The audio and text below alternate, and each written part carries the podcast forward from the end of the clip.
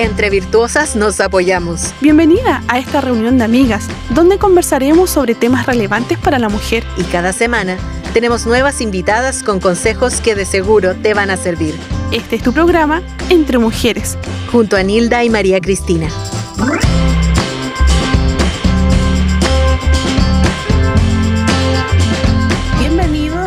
Saludamos a todos quienes comparten con nosotros en estos momentos, en este espacio, dando gracias al Señor que nos permite también poder conversar sobre temas relevantes para todas nosotros en este espacio entre mujeres. Así que damos la cordial bienvenida a todos quienes se van sumando a esta señal y que el Señor les bendiga en gran manera. Les recordamos también a todos ustedes que pueden encontrarnos en las redes sociales como Ministerio Armonía en nuestra página web, también armonía.cl y que también pueden escucharnos a través de Spotify y Apple Podcast. Así que damos la bienvenida también a Nilda, mi compañera que está ahí también con nosotros y que nos va a comentar un poquito también eh, quién nos ha convocado el poder reunirnos en este día y qué también vamos a conversar en este día. Nilda, tú lo tienes muy clarito y le das bienvenida también a nuestra invitada. Buenos días. Hola María Cristina, muy buenos días. Damos gracias al Señor por esta jornada que Dios nos permite disfrutar, por la gracia de Cristo también que nos brinda, con el propósito de que nosotros le exaltemos y que tengamos una vida de acuerdo a su voluntad y de acuerdo a su propósito. Así que agradecemos al Señor por este tiempo de poder compartir, de poder conversar acerca de esto tan especial que yo creo que a muchos y este programa pareciera no es solo para mujeres, sino para varones y mujeres y dentro ahí puedan estar en matrimonio también escuchando acerca de ello, porque justamente lo que hoy nos convoca es cómo enfrentar conflictos en el matrimonio. Y habitualmente quizás no se nos genera, María Cristina, el hecho de decir cómo enfrentar es como afrontar y luchar y pelear, ¿verdad? Así que vamos a decir mejor cómo resolver conflictos en el matrimonio. claro, cómo ahí tratar de, llegar o, llegar a acuerdos o resolver conflictos que se generan en el matrimonio. Y para ello tendremos la oportunidad de compartir en esta jornada con Patricia Nabnum. Ella es coordinadora de iniciativas femeninas de Coalición por el Evangelio, es coanfitriona del podcast eh, de la Biblia a la vida y es casada con el pastor Jairo Nabnum, donde sirven en la congregación Piedra Angular. Bienvenida Patricia, es un gusto tenerte con nosotras. Hola, hola, muchas gracias. Eh, para mí es un placer estar aquí, estar compartiendo con ustedes. Eh, y es una bendición, sobre todo este tema que vamos a estar tratando en el día de hoy. Sí, nos gustaría conocerte un poquito más, si quieres compartir acerca de tu trabajo, del ministerio, de la familia, cuéntanos un poquito. Claro, claro que sí. Bueno, mira, em, yo soy creyente desde hace unos 20 años por la gracia y la misericordia del Señor que, que decidió salvarme. Eh, soy esposa de Jairo Namnun, estamos felizmente casados desde hace ya casi 15 años y juntos tenemos tres hermosos chicos, eh, bendiciones del Señor que vinieron por el regalo, a través del regalo de la adopción, eh, tres niños de 10, 9 y bueno, casi 8 años que tiene, tiene mi niña también. Además de esos tres niños, tengo tres perros, o sea que si lo escuchan aquí en vivo, van a ser perros internacionales.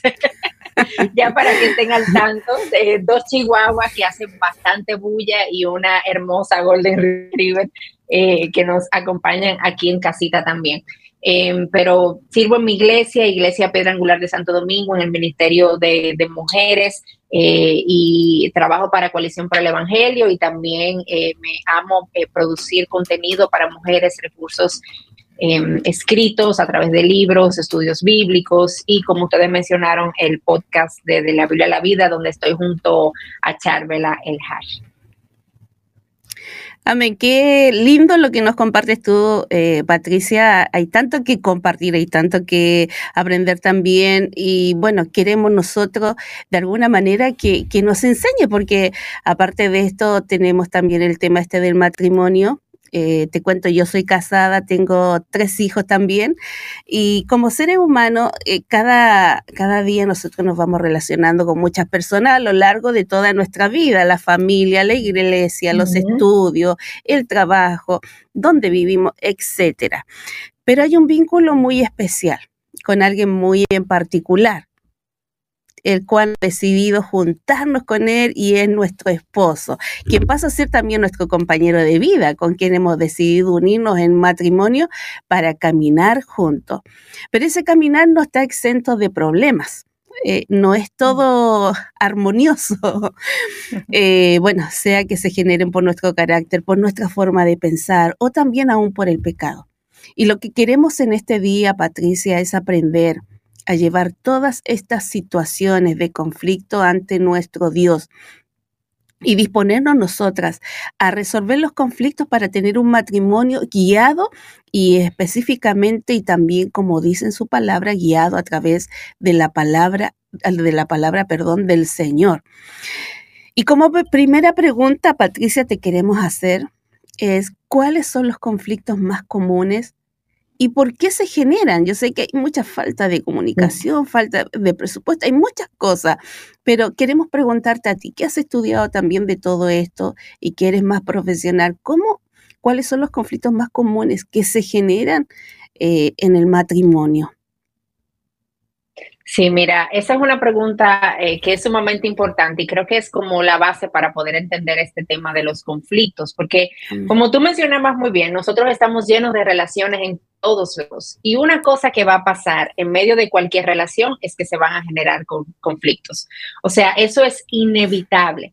Y el matrimonio es inevitable también. Los conflictos van a surgir en algún momento porque nosotros somos, piénsalo de esta manera, somos dos personas con trasfondos diferentes, con crianzas diferentes, con manera de ver la vida y de ver las cosas distintas que vienen y se juntan y Dios las hace una sola carne eventualmente todo eso, que ya el pecado está alrededor de todo eso, todo eso en algún momento va a tener choques y los conflictos se van a generar, los conflictos van a surgir.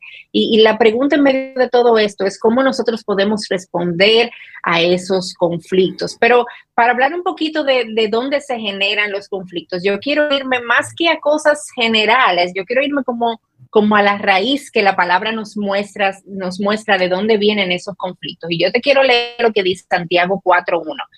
Mira, dice Santiago, ¿de dónde vienen las guerras y los conflictos entre ustedes? ¿No vienen de las pasiones que combaten en sus miembros? Santiago nos está diciendo que nosotras aquí y los conflictos vienen porque nosotros ponemos nuestros deseos egoístas por encima de cualquier cosa. Y muchas veces eso es lo que pasa. De uno de los dos lados hay algún deseo egoísta que está tomando control y hace que el conflicto se genere, ya sea la esposa, ya sea el esposo. Eh, porque te voy a decir algo, tener gustos diferentes, eso no está mal. Tener ideas diferentes y opiniones diferentes, eso no es algo malo, al contrario, eso trae riqueza, eso trae belleza dentro de un matrimonio. El problema es cuando yo quiero que se haga mi voluntad. El problema es cuando mi voluntad no se hace, entonces yo me enojo, entonces yo me resiento, entonces yo me molesto, entonces yo comienzo a pensar mal de mi esposo porque mi esposo no me hizo caso con lo que yo dije, pero yo pienso que mi idea es la mejor de todas, de la bolita del mundo, y lo que está pensando mi esposo está mal. Y ahí entran nuestros deseos egoístas eh, que están ahí presentes. Por ejemplo, le voy a poner un ejemplo que es muy, no sé si les pasa a ustedes allá, pero aquí pasa, a mí me ha pasado también. El esposo va conduciendo eh, y yo tengo idea de hacia dónde él tiene que doblar. Eh, y yo pienso que es mejor que él tome esta ruta porque la otra va a ser peor. Ya yo le he tomado antes y va a ser peor. Pero él piensa que es mejor tomar esta otra ruta, seguir esta, esta otra dirección. Y entonces él, él decide tomar la dirección que él quiere, no me hace caso a mí, entonces yo me molesto. Y entonces ya de ese molestar me viene, bueno, pero tú nunca me haces caso, tú no me oyes, yo te estoy diciendo, ¿por qué tú no tomas en cuenta? Pero él simplemente tomó, él es que está conduciendo y él es que él tomó la decisión de irse por una ruta diferente. Y en el matrimonio nosotros vemos eso. Eh, hay, dos tipos de conflictos que pueden generarse. Los conflictos que se generan por cosas como cotidianas, cosas del día a día. Eh, dejaste la toalla mojada en la cama otra vez, algo de lo que las esposas no sé por qué se quejan mucho. Eh, pusiste la ropa sucia al lado del cesto y no adentro del cesto de la ropa sucia. te pedí que me cambiaras un bombillo y no me lo has cambiado todavía. Cosas de la vida cotidiana. Pero también hay conflictos que se generan por situaciones que son serias, situaciones em, que tienen grandes consecuencias dentro del matrimonio también. Y el asunto es que nosotras necesitamos tener en cuenta que nuestros deseos egoístas están presentes y de ahí vienen las guerras y los conflictos entre nosotros en toda relación. Y eso es una realidad que la Biblia nos presenta, como nosotros acabamos de ver aquí en la carta de, Santiago. Sí, considerar, eh, lo escuché por ahí por un podcast que ustedes también tienen acerca del matrimonio, es importante el hecho de tener en cuenta que cada vez que una persona se une a otra, ambos son pecadores.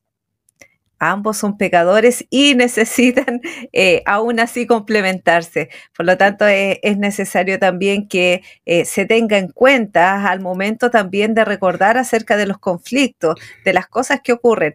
Y el propósito principal, y de acuerdo a la palabra, es tratar de resolverlos, ¿verdad? No confrontarlos tan impulsivamente con el propósito de yo ganar, como tú bien dices, sino más bien llegar a un acuerdo. Y justamente por aquí viene una, una consulta también, porque eh, hay cosas que causan conflictos.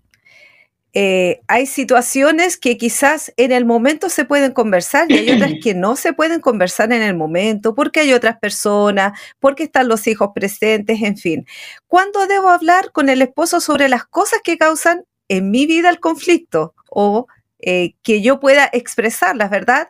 Es bueno esperar, porque la palabra también dice, como ayer lo conversamos con María Cristina, no se ponga el sol sobre vuestro enojo. Entonces, debo callarlo todo y si no digo nada en el momento y luego sigo molesta y se genera en mí como una olla que va a explotar en algún momento y esto genera una situación de muchos conflictos, es ahí donde nos dicen también que nos ponemos histórica porque contamos todo lo que nos hemos dicho.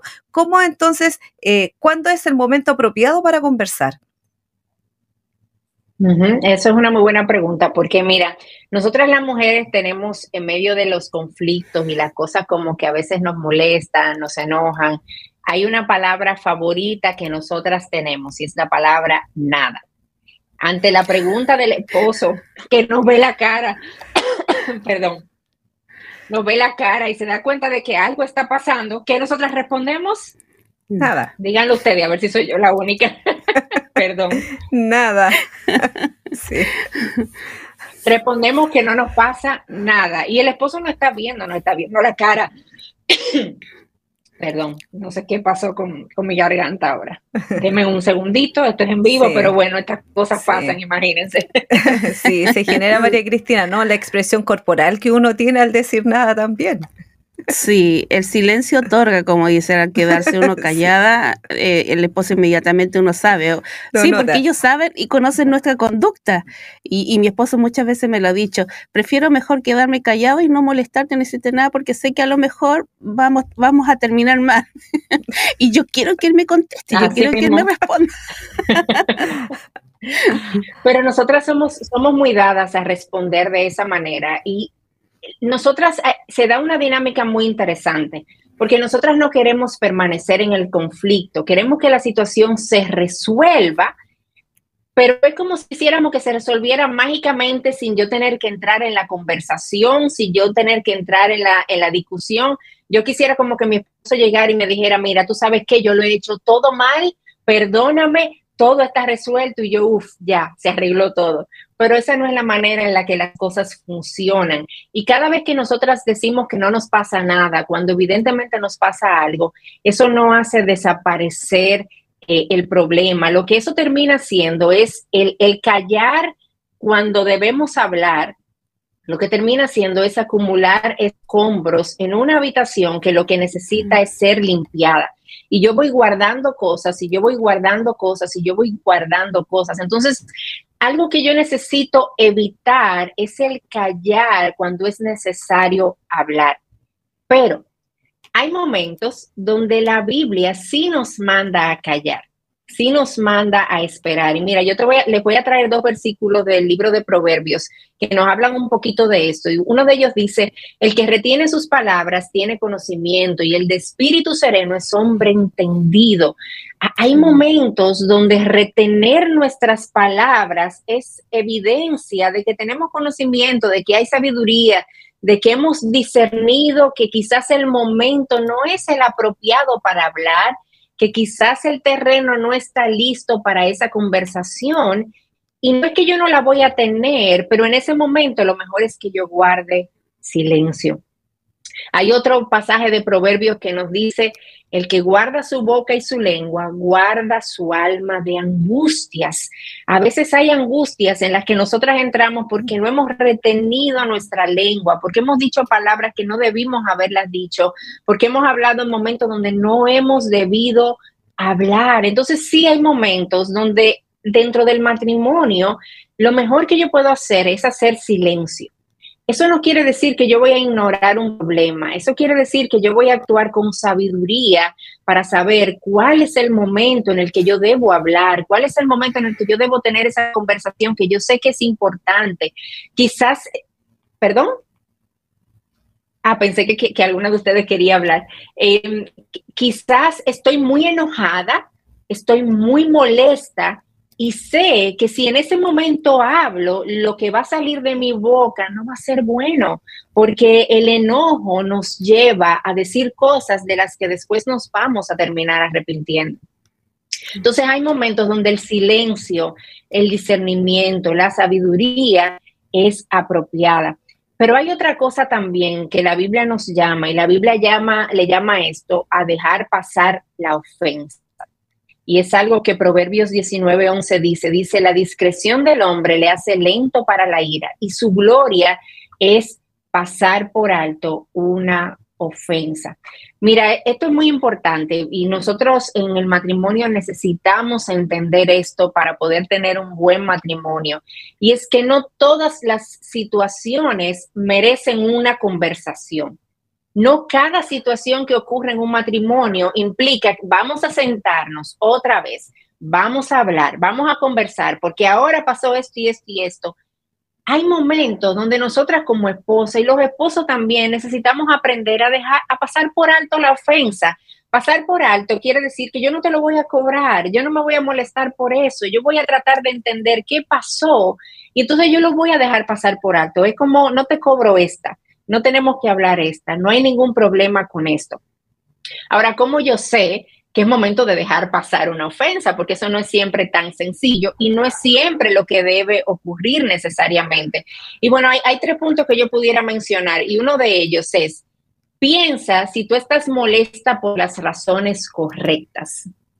Porque a veces el problema no es que mi esposo hizo algo malo, el problema es que yo soy una orgullosa, el problema es que yo soy una egocéntrica. El problema es que yo soy una controladora y yo me estoy molestando por mi propio pecado y no necesariamente porque mi esposo hizo algo malo. Entonces, cuando yo me doy cuenta de que la razón por la que yo me estoy enojando y me estoy molestando tiene que ver con una razón pecaminosa en mí, oye, eso que yo creo que él hizo, yo no lo tomo en cuenta, yo lo dejo pasar porque yo sé que es algo que ha venido de mi propio corazón. Otra cosa, a veces lo que ha ocurrido no necesariamente es algo importante y es que nosotras somos muy sensibles. Y eso es algo que puede ocurrir en el matrimonio. Como que cualquier cosita me enoja, cualquier cosita me molesta. Mi esposo me dijo, mira, eh, tú me puedes pasar eso que está ahí, por favor. Oye, pero tú me hablaste mal ahora. Tú no deberías hablarme así. Yo creo que tú me hablaste muy mal y el esposo se queda como, bueno, pero yo, yo solamente te pedí que me pasaras algo, ¿no? Pero yo me sentí herida. Y el problema es que somos como, como sensibles, altamente sensibles con las cosas que nuestros esposos hacen. Y cuando eso ocurre, eh, yo debo tomar en cuenta y decir, oye, no fue nada. El problema es que yo estoy como un poco sensible también. Y una última cosa que yo debo evaluar para saber si dejar pasar por alto la ofensa o no, es que a veces lo que nos ofendió puede que no sea algo normal, puede que no sea algo común en nuestros esposos. Quizás sí mi esposo me respondió como abruptamente, pero yo digo, oye, él no es así. Como norma, él no es así. Él siempre me está tratando bien, él siempre me habla bien, él siempre tiene cuidado de la manera en la que me, me cuida, me trata. Yo sé que él tuvo un mal día en el trabajo, tuvo diferentes problemas, tuvo que lidiar con diferentes situaciones, llegó a la casa, eh, había un problema en la casa también. Oye, déjame extenderle gracias déjame no tomarle en cuenta que él me haya hablado mal en este momento, porque no es algo que él hace normalmente, es algo que ocurrió en medio de diferentes circunstancias. Y ahí yo dejo pasar, por, yo paso por alto la ofensa. Pero hay momentos donde definitivamente eh, no es posible dejar pasar por alto la ofensa y no es algo que podemos nosotras eh, lograr. Y hay situaciones que necesitan ser habladas, que necesitan ser conversadas. Y en ese momento eh, yo debo tomar una decisión y decir, ok, yo creo que esto es algo que sí necesitamos hablar, esto es algo que sí hay que traerlo sobre la mesa y necesitamos conversarlo. Hay varios puntos que tú trataste ahí, Patricia, los cuales eh, como que desenfocamos un poco al marido cuando en lo que estabas compartiendo recién. Hay muchas situaciones y bueno, como bien tú decías, muchas veces optamos por quedarnos calladas, muchas veces optamos por eh, explotar, muchas veces optamos por decir tantas cosas que después nos arrepentimos igual, pero quiero yo enfocarme e, en esta pregunta que voy a hacerte ahora, porque mira, hay un versículo, Patricia, en Colosenses 3, 12 y 14 que dice, así como el Señor los perdonó, perdonen también ustedes por encima de todo. Vístanse de amor, que es el vínculo perfecto. Somos escogidos del Señor y hemos recibido tanto del Señor. Queda mucha tranquilidad ver que en Dios tenemos todo lo que necesitamos para vivir en paz con Él. Y, yo creo que en esto del matrimonio igual, cuando nosotros eh, comenzamos a, lidiar con nuestros esposos, también debemos tener esa actitud de comprensión. Y, el otro día mi hijo me, me, decía, por una situación que pasó, me decía, mamá, lo que falta en los matrimonios es comunicación. y le encontraba, pero mucha, eh, mucho sentido a lo que él me decía. Hay una pregunta en la cual tengo aquí, Patricia, que dice, ¿cómo debe ser mi actitud a la hora de enfrentar un problema con mi esposo? Cuando eh, se genera justamente ese problema eh, que, que nos que nos quiso reventar ahí el corazón de decir a lo mejor quizás tantas cosas, pero yo cómo debería enfrentar realmente ese problema? ¿Cuál debería ser mi actitud? Claro, y, mira, es, eso es, necesitamos tomarlo en cuenta porque, em, como mencionaba anteriormente, hay, hay situaciones que necesitamos conversarla, hay situaciones que deben traerse a la mesa, que debemos hablar de lo que está sucediendo. Y la actitud de nuestro corazón es trascendental en la manera en la que nosotros vamos a manejar la situación. Obviamente, yo soy responsable de la manera en la que yo reacciono, yo no soy responsable de la manera en la que quizás mi esposo reaccione.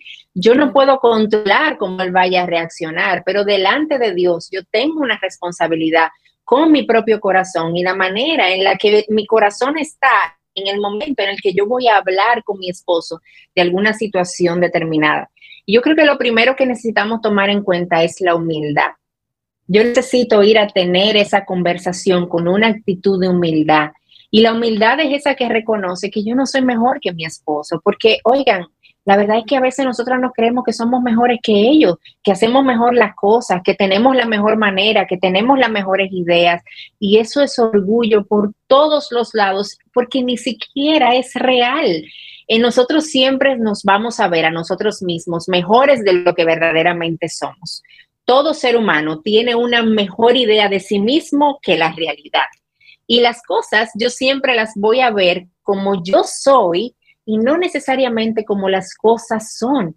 Entonces, entendiendo eso y la realidad de mi pecado, yo necesito ir en humildad y decir, ok, yo voy a tener esta conversación con mi esposo de algo que yo entiendo que está pasando, donde yo entiendo que hay cosas que él está haciendo mal, pero Señor, ayúdame a entender que yo no soy mejor que él, Ayúdame a entender que yo no estoy allá arriba en mi trono en mi posición de juicio y yo voy a venir a donde mi esposo a decirle todo lo que él está haciendo mal y todo lo que él necesita cambiar, porque aquí la santa, santa, santa soy yo.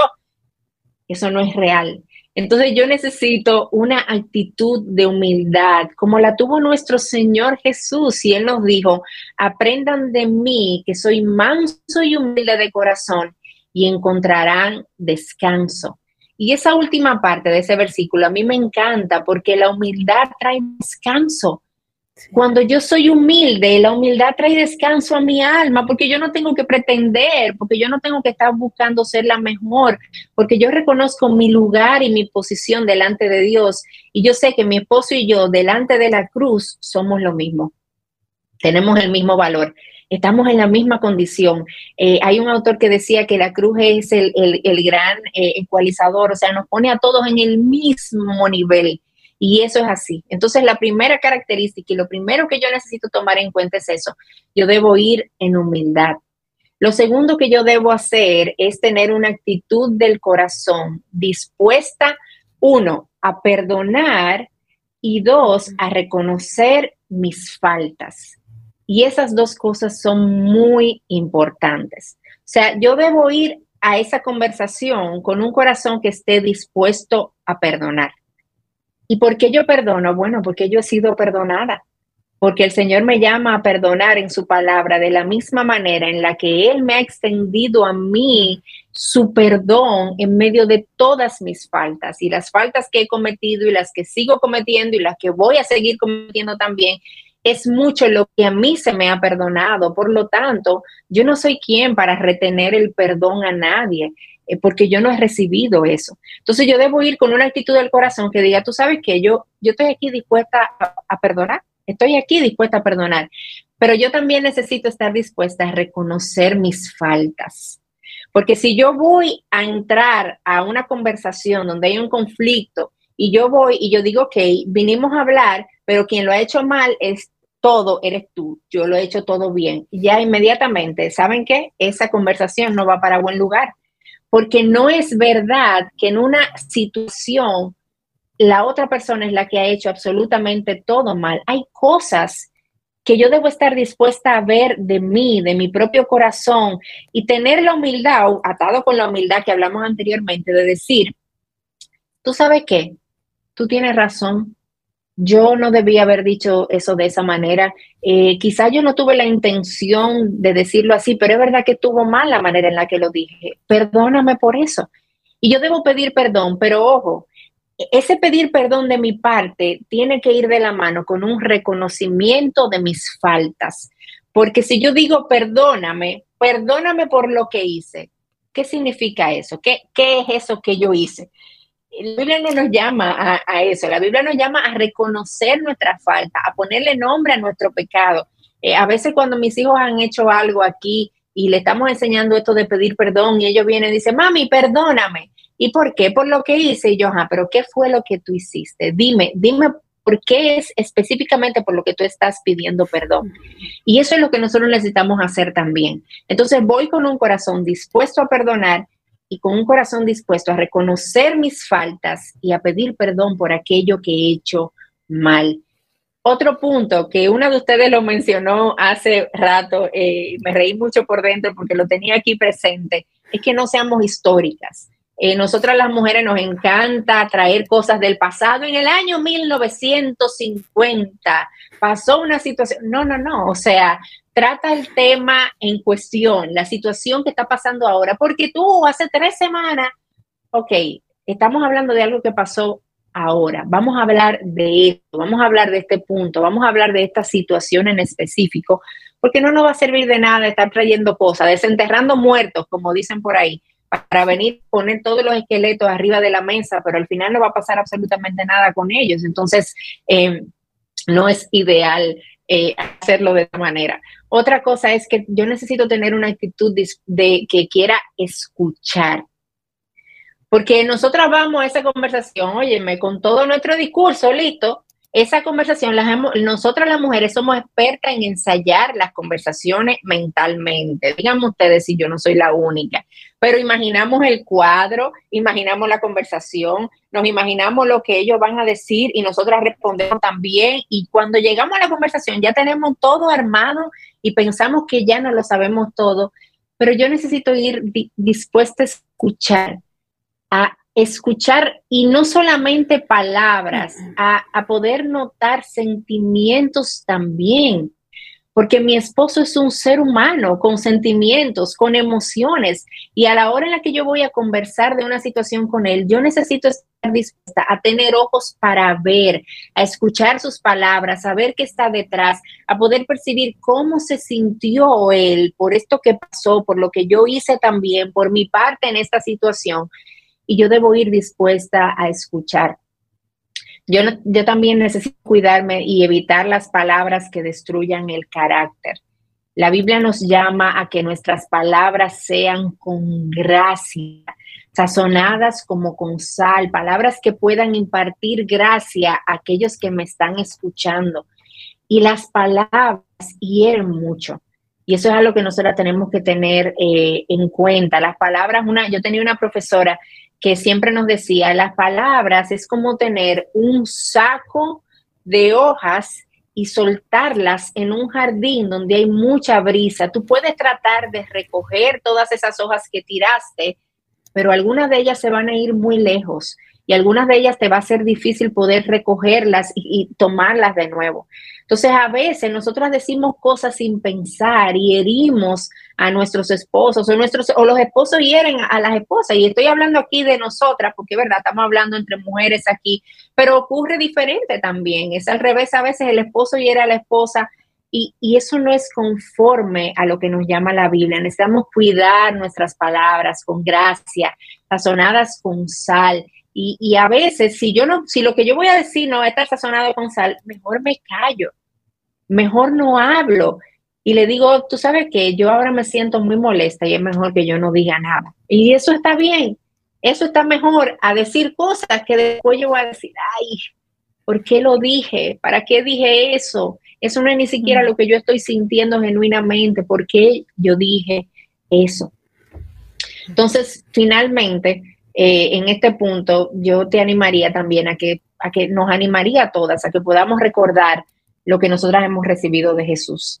Porque en Él nosotras encontramos perdón, encontramos gracia, encontramos misericordia y yo necesito entrar a esa conversación dispuesta a extender por gracia lo que de gracia yo he recibido. Entonces yo recuerdo a Cristo, yo recuerdo lo que Él me ha dado, yo recuerdo lo que Él ha hecho yo recuerdo su obra y su obra tiene un efecto aún en esa conversación que yo necesito tener con mi esposo y yo extiendo por gracia lo que de gracia yo he recibido de la mano de Cristo. Y eso es una actitud del corazón y los puntos que hemos hablado anteriormente que nosotras necesitamos tener a la hora de tener una conversación y de manejar alguna situación con nuestros esposos. Sí, gracias al Señor por estos consejos. Estaba pensando justamente en lo opuesto, que es lo que la gente en este tiempo nos dice, la gente del mundo, con lo que nos eh, da a conocer la palabra, porque en este tiempo es todo, tú tienes que defenderte, tú tienes que hacer esto, tú siempre tienes que ser tú. Y el yo comienza a centrarse en nosotros. Sin embargo, la palabra del Señor nos lleva hacia otra área. Por ejemplo, me acordaba de la blanda respuesta quita la ira, que tan importante y tan necesario es también dentro de la familia. Y como también hay en Efesios 4:32 dice, quítense de vosotros toda amargura, enojo, ira, gritería y maledicencia y toda malicia. Antes, sed benignos unos con otros, misericordiosos, perdonándoos unos a otros como Dios también os perdonó a vosotros en Cristo. Amén, amén, así es. Sí, bueno, en eso agradecemos al Señor también por esas palabras tan maravillosas que el Señor nos brinda a través de su palabra en cómo enfrentar conflictos o cómo resolver, insisto, cómo resolver nosotros también las situaciones familiares que se puedan tener o dentro del matrimonio. Ahora, si hay tiempo de comunicación, si hay tiempo en que finalmente no se puede llegar a una solución entre ambos como matrimonio, eh, ¿cómo podría yo identificar que se necesita una ayuda externa dentro del matrimonio? Mira, em, hay momentos donde genuinamente nosotros podemos sentarnos como pareja, como esposo y conversar y lo ideal, eso es lo que debería ocurrir normalmente, que un matrimonio pueda sentarse, pueda hablar, pueda tratar sus temas, eh, pueda tener una comunicación abierta. La comunicación es, eh, como ustedes mencionaban, eso es clave dentro del matrimonio. Eh, pero hay otro aspecto y es la confianza también que se va desarrollando en la medida en la que nosotros vamos caminando juntos como relación, porque la confianza va muy de la mano con la comunicación. Pero a veces dentro del matrimonio esa confianza y esa comunicación se han, se han visto quebrantadas. Y entonces, ¿qué pasa? Que no logramos hablar nuestras cosas y cada vez que comenzamos a hablar nuestras situaciones, no resolvemos nada. El problema sentimos que se va volviendo cada vez más grande y entonces estamos todo el tiempo peleando, no nos estamos comunicando, no nos estamos entendiendo, estamos haciendo el esfuerzo, pero, pero no lo logramos. Es como, sentimos como que lo que estamos haciendo es en vano, es en balde y todas nuestras interacciones dentro del matrimonio terminan en pleitos, terminan en discusiones. El matrimonio está lacerado y hemos tratado de resolverlo por nuestra propia cuenta, hemos tratado de resolverlo nosotros dentro de la relación, pero nos estamos dando cuenta de que quizás ahora mismo nosotros no tenemos la herramienta para, para manejar la situación y para poder ver cada uno qué es eso que estamos haciendo mal, no nos estamos dando cuenta. Entonces, en un momento como ese, cuando eso está ocurriendo de esa manera, es sabio decir, tú sabes qué, necesitamos ayuda. Es sabio decir, tú sabes que necesitamos consejería, necesitamos ir a nuestra iglesia y buscar a alguien sabio que esté quizás entrenado en consejería bíblica, algún líder, algún pastor que nos ayude, que se siente con nosotros como matrimonio y nos diga, mira, es que ustedes no están viendo esto, ustedes no se están dando cuenta de esto y esto y esto, y nos ayuda a evaluar y a ver las cosas de manera diferente, porque a veces estamos tan metidos y tan involucrados en la situación que se nos hace muy difícil poder verla de una manera objetiva. Y necesitamos a alguien que venga desde afuera, que no esté dentro de, este, de, todo este lío que nosotros tenemos, que esté afuera y pueda ver y decir, ok, yo veo aquí qué está pasando, aquí la esposa, el esposo, veamos qué dice la palabra y que nos ayude a caminar dentro del matrimonio. Eso es sabio, eso es bueno, eso no está mal, eso no quiere decir que el matrimonio, bueno, si necesita consejería, pues se acabó el matrimonio, no hay más nada que hacer. No, no, no. Al contrario, porque esta carrera del matrimonio es hasta que la muerte nos separe. Entonces, para correrla bien, el Señor me ha dado herramientas y me ha dado a la familia de la fe en la cual yo puedo apoyarme para correr esta carrera bien hasta que la muerte nos separe y poder correrla de la mejor manera posible, de una manera que honre y traiga gloria al nombre del Señor y a nosotros como matrimonio nos haga bien también.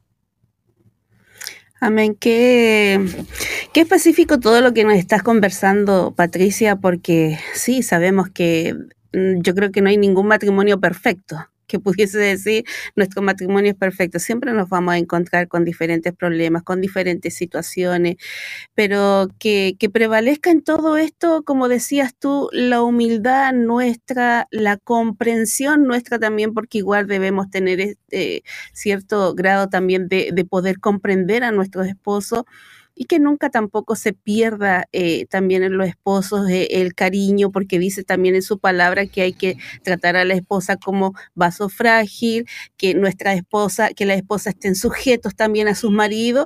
Hay muchas reglas, muchas cosas que habla la, la Biblia acerca de nosotros, no solamente de las mujeres, sino que también de los esposos, porque sabemos que los esposos también muchas veces hay algunos que son eh, un poquito más cariñosos, otros son más rudos, otros no, no tienen este apego así como de piel, como que son indiferentes, pero que nunca se pierda el amor eh, en, lo que es la relación de esposo, esposa.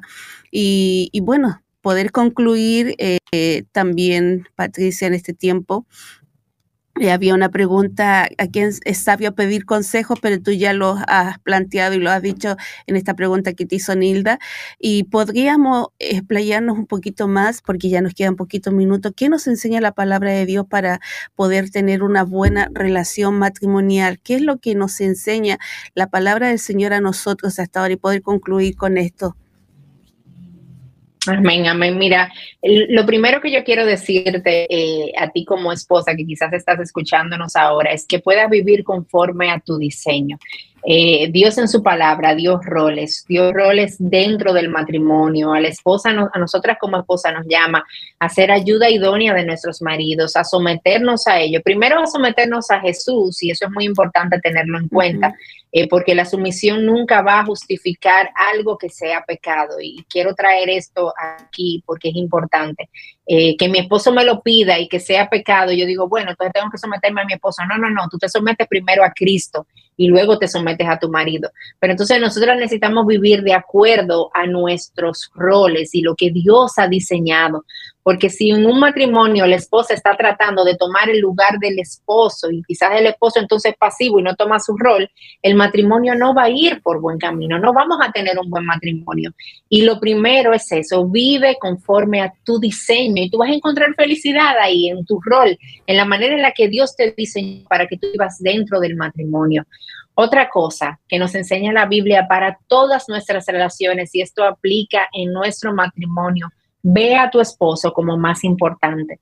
Y tú puedes escucharme decir, ¿cómo así? Eso quiere decir que yo no valgo nada, que yo no importo. No, no, no, eso no quiere decir eso. Pero escucha lo que dice Efesios 2 del 3 al 4. Dice, no hagan nada por egoísmo, por vanagloria, sino que con una actitud humilde cada uno de ustedes considere al otro como más importante que a sí mismo no buscando cada uno sus propios intereses, sino más bien los intereses de los demás. ¡Wow! Imagínate una relación en la que la esposa y el esposo vivan de esta manera. ¿Quién sale perdiendo? Nadie sale perdiendo, porque la esposa está buscando el bienestar del esposo, el esposo está buscando el bienestar de la esposa y al final todos terminamos recibiendo algo.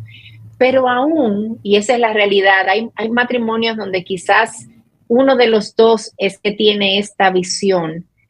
Aún ahí yo puedo hacer esto porque este es el ejemplo que Cristo me modeló. Eso fue exactamente lo que él hizo en mi favor y entonces yo puedo encontrar plenitud no buscando mis propios intereses, sino los intereses de mi esposo y considerándolo a él como más importante que yo, como nos llama ahí la, en la carta de Efesios. Otro punto es que no permitamos, amadas eh, amigas, que algo separe nuestro matrimonio. La palabra enseña y dice que lo que Dios ningún lo separe. Y a veces nosotras permitimos que un tercero entre y se interponga en la relación. Y, a veces cuando pensamos en un tercero, estamos pensando casi siempre en una relación adúltera. Y aunque eso es algo, no es lo único que se interpone. A veces los hijos pueden ser un tercero, que yo como mamá tengo hijos y yo pongo a mis hijos por encima de la relación de mi esposo y yo estoy permitiendo que lo que Dios unió, hay algo que lo esté separando ahí a veces la suegra, a veces son los padres, a veces el trabajo, a veces es un hobby, a veces es una relación de amistad. Yo necesito tener ojos abiertos para ver qué se está interponiendo en mi relación matrimonial. ¿Qué es eso que está entrando y nos está separando ahí? Y eso es algo que yo no debo permitir. Otra cosa, aprendan a disfrutarse el uno al otro. El matrimonio no es para compartir una casa, no es que llegamos y compartimos información. Ah, ¿cómo te fue? Sí, me fue muy bien, gracias a Dios. Sí, tuve esto en el trabajo y listo, todo bien. Ah, bueno, pues eh, seguimos hablando después. No, no, no, el matrimonio es para compartir vidas, no para transferir información. Es mi vida y la tuya. Y, y yo necesito como esposa aprender a disfrutar a mi esposo y mi esposo disfrutarme a mí, aprender a reírnos juntos, aprender a hacer cosas juntos, compartir cosas que a ambos nos gusten y hacer porque todo eso va a ser bueno y va a ser útil y nos va a llevar a crecer en una relación y a compartir nuestras vidas de una manera que honre y que agrade al Señor. Eh, y también eh, sé intencional otra vez en tener una actitud siempre de perdón y de reconocimiento de tus faltas. Siempre, en todo momento, toma la decisión. Yo voy a pedir perdón por lo que sea que yo necesite pedir perdón. Yo voy a reconocer lo que sea que yo esté haciendo mal y que sea pecado. Yo voy a tener una actitud del corazón que esté dispuesta a reconocerlo y, y dispuesto a perdonar de la manera en la que Jesús lo hizo. Y todo esto, finalmente, todo esto lo hacemos en el poder de Cristo que obra poderosamente en nosotras, por su obra, por su presencia. Nosotras podemos mirar y hacer todas estas cosas eh, porque Él ha prometido que Él estaría con nosotras todos los días hasta el fin del mundo. Y en medio de esa conversación que a veces tenemos que tener, Él está ahí. Y en medio de nuestras lágrimas, porque quizás yo no entiendo qué está haciendo mi esposo, Él está ahí.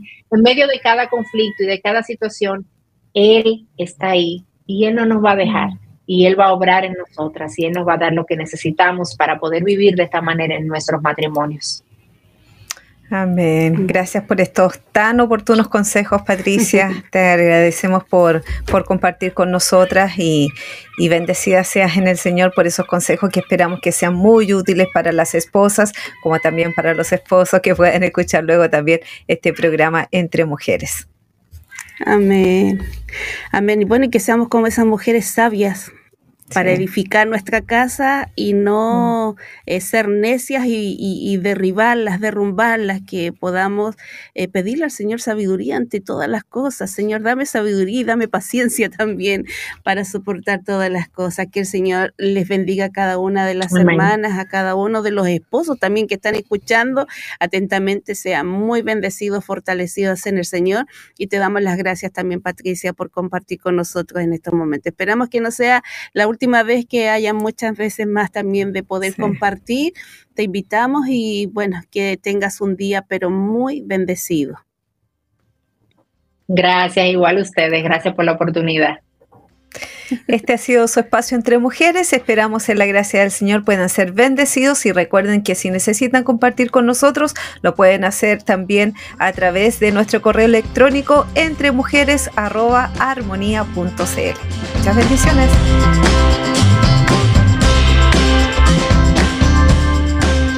¿Quieres volverlo a escuchar? Encuentra Entre Mujeres en Spotify, Apple Podcast y armonía.cl.